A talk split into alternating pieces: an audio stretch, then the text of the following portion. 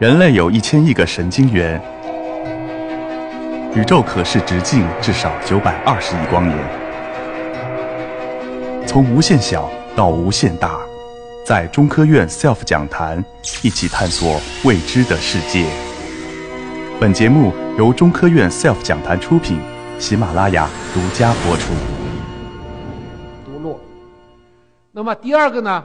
我们为了要做第二个实验，就是所谓的纠缠。我们要在卫星上面产生一个量子堆，要把它发到两个相隔一千多公里的地面站。我们要一堆二，这个是也是全世界没做过的。当时也举了一个例子，这个难度相当于什么呢？我坐在飞机上，我拿着硬币一个一个往下扔，然后要扔到地面这么大一个储蓄罐里面。储蓄罐有很细的这个投币口，你这个硬币还得投进去，相当于我这个状态才能检测出来。哎，这样我们就做到了。第二个最难的就是说，一个一个光子这么小的光子，到底你能灵敏度要多高？呃，开始我们也给领导汇报了，说我们探测的光子是十乘十的十九次方多少多少。他说对不起，这个你们科学家、你们技术团队都可以讨论，公众听不懂。好，那我们就得让大家听得懂的，我们进行了计算。我地面一个望远镜。现在我们检测到天上来的一个一个光子，这个灵敏度相当于多少呢？相当于目前如果有一个人在月球上面画一根火柴，它的燃烧我地面望远镜能看到，我就能抓住一个一个光子。所以这个推到以后，我们自己也想，哎呦，我们挺伟大的，这么弱的光我们都能看到。好，那么有了这个以后呢，我们就在。全球可以建立一个卫星的网络，然后可以把这个密钥呢从一个地方发到另外一个地方。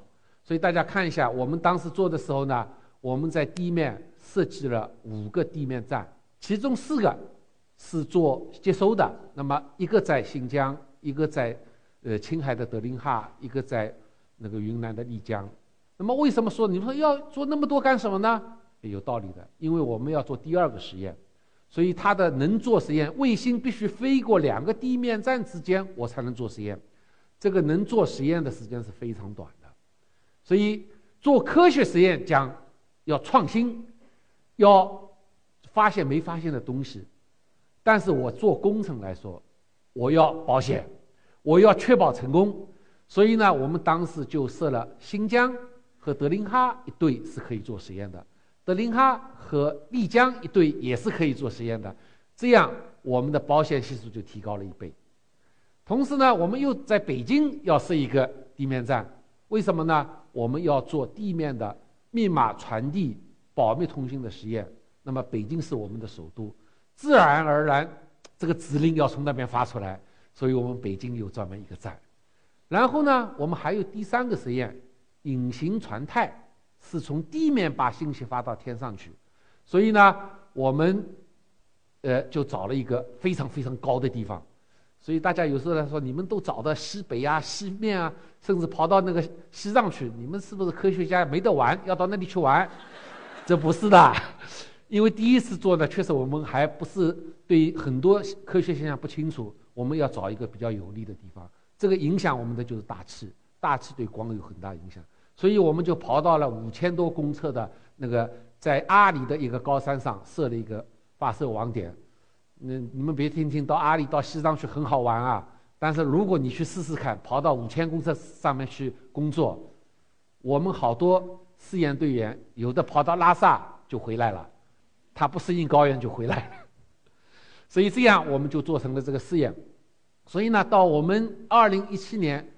二零一七年的初，我们基本上就做完了实验，三个实验，我们变成了三篇论文，那么一篇发表在《Science》里面，那么它是作为一个封面文章，就是一千两百公里的纠缠分发，确确实实验证了在一千多公里这种纠缠现象是存在的，所以不要争了。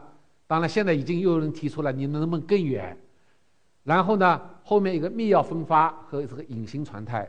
我们都发在八月份的《Nature》杂志里面，当时这个发出来三篇文章出来，在国际上是非常引起轰动的。前段时间从《Science》杂志传回来的消息，《Science》杂志每年都要评选一篇最佳论文，只有一篇，我们非常荣幸，我们这篇一千两百公里纠缠分发的论文被评为了二零一七年的最佳论文。好，那么大家说了，就是还做了什么呢？确实也有我们上去以后，也有一些呃不理解的人说你们这个没用，到底干什么？哎，我们这个科学实验，我们现在向全世界开放。我们在二零一七年的九月份实现了国际上第一次洲际的量子密钥的通讯，就是我们从北京和奥地利科学院院长和我们中科院白春丽院长。用量子保密的视频电话进行了通话，这个工作也是被评为今去年的这个美国物理学会的十大科技进展之一。大家问了，你们做这个东西是不是都是七老八十、很老年龄的科学家？哎，我今天介绍我们的团队。第一，我大概年龄是最大的，是吧？我们的总司一级的可能有七零后、有八零后、有六零后。但是我们第二层次的，我们叫主任设计师，也就是具体负责项目一个个分项目的，几乎全部是八零后。第二个，我还有记得有一个故事，当时我做的时候，呃，上海的美国领事馆有一天给我来个电话，他说：“王院长，我们想来了解了解量子卫星的情况，行不行啊？”这个东西我一听到也挺难的，我赶紧汇报向领导汇报，啊，领导告诉我说可以建，但是要注意分寸。然后我们就聊了，大家也聊。最后他们走的时候，有一位他就提了一个问题，他说：“王先生啊，你是美国哪个大学毕业的？然后你们的团队是不是都是从我们美国回来的？”然后我就告诉他，我们这个团队除了我们首席科学家是从欧洲留学回来的，我们其他所有人全部都是土八路。这个下面我们要干什么呢？任何的科学实验都是要应用的。下面一步就叫，凡是通讯卫星，都是要时时刻刻能用。现在我们是做了一个低轨的太阳同步轨道的卫星。那么这个搞卫星的同志知道，他一天能过境两次，白天一次，晚上一次。那么因为光太弱了，我们现在还不行，我们只能晚上做，白天还做不了。所以下面呢，我们要讲解决两个问题，一个我们要。白天晚上都能做，第二个要随时随地都能做，那么这样才能应用。所以我们下面要设计一个高轨的卫星，我们要把我们的卫星送到三万六千公里的高度上去。但是说说高了好像也没什么，但是对我们来说，科学技术上发展难度就更大了。我简单举一个例子，就是刚刚说的最难的是扔储血罐。那么我们从科学上说呢，我们是大概现在是。一到两个微弧度的精度，我们要跑到三万六千公里上去，我这个指标差不多还要提高一个数量级，所以下次就不是扔硬币了，那我可能要像什么扔纽扣，比纽扣还小，这越来越小，所以这个有非常多的难度。但是呢，这个我们在国家支持下已经在准备了。这个是我介绍的量子卫星的情况。那么。这个光子还有什么用呢？哎，下面我还要给大家介绍一个事，也是非常有用的。我们还要迈向深空。大家知道这个现在深空探测发展很快。前两天大家非常热的一件事情，我们的嫦娥四号在月球背面，人类第一次在月球背面降落了。在月球背面降落以后，它有个什么困难呢？因为月球背面永远不会对着地球，所以它必须通过一个中转人。才能把它的信号发回来，所以上面就有一个中转的卫星。然后我也可以给大家透露，在二零二零年或者最晚到二零二一年，我们要探测火星。那么探测火星是月球是三十八万公里，到火星是多少呢？将近六千万公里。所以我们的团队也参加了这个工作。当时呢，我们给他设计了一个非常好的仪器，成像光谱分辨率很高，空间分辨率很高。然后科学家告诉我：“王院长，不行的，你这么高是很好，但是我信息传不回来，因为这么远了，我每次只能传一点点。所以现在最时髦的一个就是激光通讯，用激光的办法把它传回来。那么大家看到了这么远以后呢，我们有很多困难。最远能量和距离平方成反比的，所以我能传的信息量就很小了。我们举了一个例子，现在我们到月球如果做通讯的话，目前做的大概是它每秒钟只能传几十 K。换句话说，我不知道今天可能还是总书记要去看这个，他要发一个指令说，什么时候你拍个照，马上给我传回来。不是立马可以传回来的，一个是光速有时差，大概要到月球要一秒钟多；第二个呢，它这个拍的图像要编码以后，很慢慢的、慢悠慢悠的传回来。但是科学探测到以后就不行了，所以我们现在提出一个指标，比如说我每秒钟要传一个 G 的数据，如果用传统的办法有多少呢？天上要做一个一米的望远镜，地下要做一个三十几米的望远镜才能达到这个。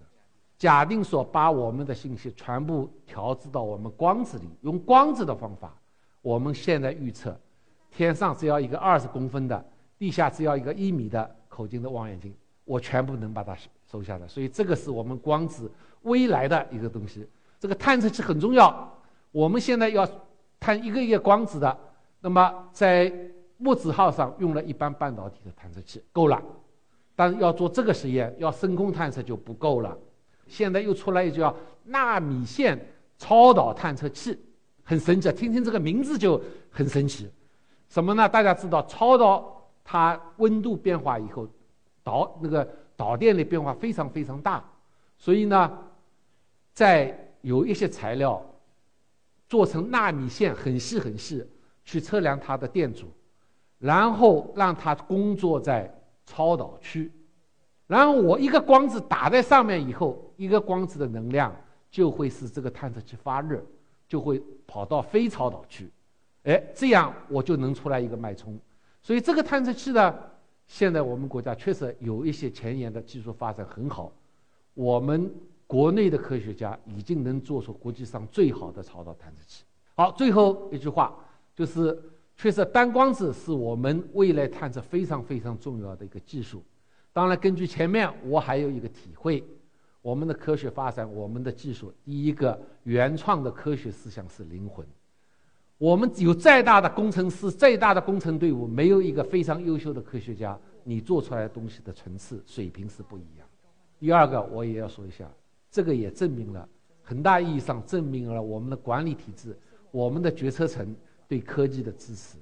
量子卫星有很多风险，但是我们的国家。我们的领导下定决心让科学家去闯去试，才有今天。在国外，比如说欧洲，他们老老早也想做，但是他们吵来吵去吵不下去，所以就没做。第三个呢，做这样一件事情是一种高技术的集合，不是一个人两个人科学家能做成的，是要大团队作战。我们当时做这个是动员了科学院好几十几个研究所，然后把最优的最强力量结合起来才做成的。最后一句话。科学团队和工程团队必须要互补好。我们科学家有很多好的想法，他要通过工程师来实现。那么我有时候也很自豪地说，我们作为工程的团队是实现了科学家的梦想。我的演讲就到这里，谢谢大家。